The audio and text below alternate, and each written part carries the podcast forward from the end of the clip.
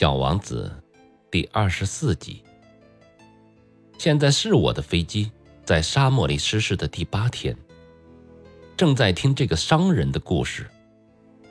我把最后的一滴水也给喝掉了。哎呀，我对小王子说：“你讲的这些故事啊，非常动人，但我还没有把飞机修好，我已经没有水喝了。要是我也能慢慢的走向甘泉。”我会很高兴的。我的狐狸朋友他说：“小家伙，别再提狐狸了好吗？为什么呀？因为我们都快被渴死了呀。”他并没有听懂我的言下之意，他回答说：“就算快要死了，能交到朋友也是件好事儿啊！我很高兴我和狐狸成为朋友的。”他不知道现在有多危险，我心里想，他从来不饿也不渴，他只需要些阳光。但他望着我，看穿了我的想法。我也渴的，走吧，我们去找水井吧。我无可奈何的耸了耸肩，在广袤的沙漠里漫无目的的去寻找水井是很荒唐的，但。我们还是出发了。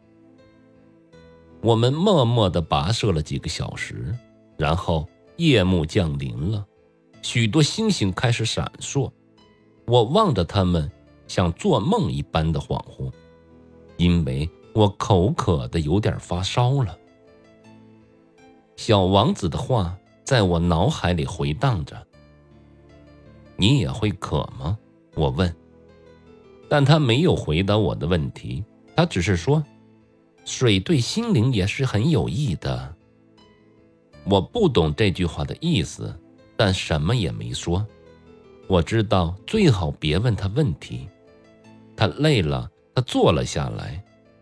我坐在他的身边，片刻之后，他说：“这些星星真美丽啊，因为有一朵我们看不见的花儿。”我回答了两个字：“当然。”然后默默地看着月光下高低起伏的沙地。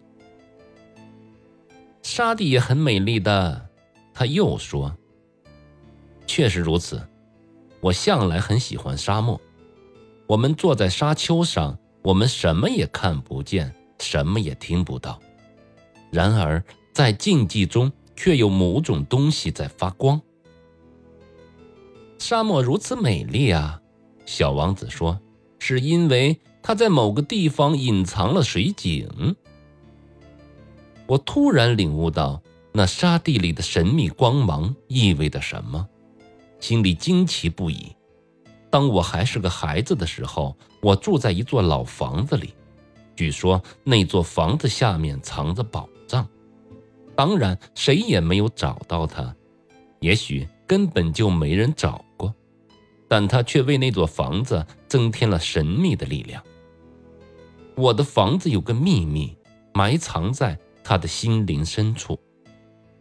是的，我对小王子说：“无论是房子、星星还是沙漠，它们都是因为某种看不见的东西而美丽。”他说：“我很高兴啊，你的看法和我的狐狸是相同的。”小王子。睡着了，于是我抱着他再次走了起来。我很感动，我觉得我抱着的是一件脆弱的宝贝。我觉得地球上没有比它更脆弱的东西了。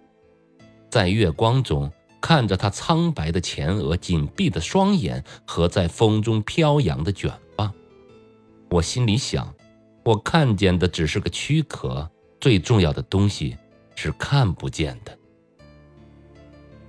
看到他的嘴巴轻轻地张开，像是在微笑，我又在想，这个沉睡的小王子最打动我的是他对一朵花的忠诚，哪怕在睡着的时候，那朵玫瑰花的模样也像灯火般的在他心里闪烁着。我觉得他变得更加的脆弱了，灯火需要被好好的保护，因为。一阵风就能把它吹灭。我不停地走着，黎明的时候，终于找到了水井。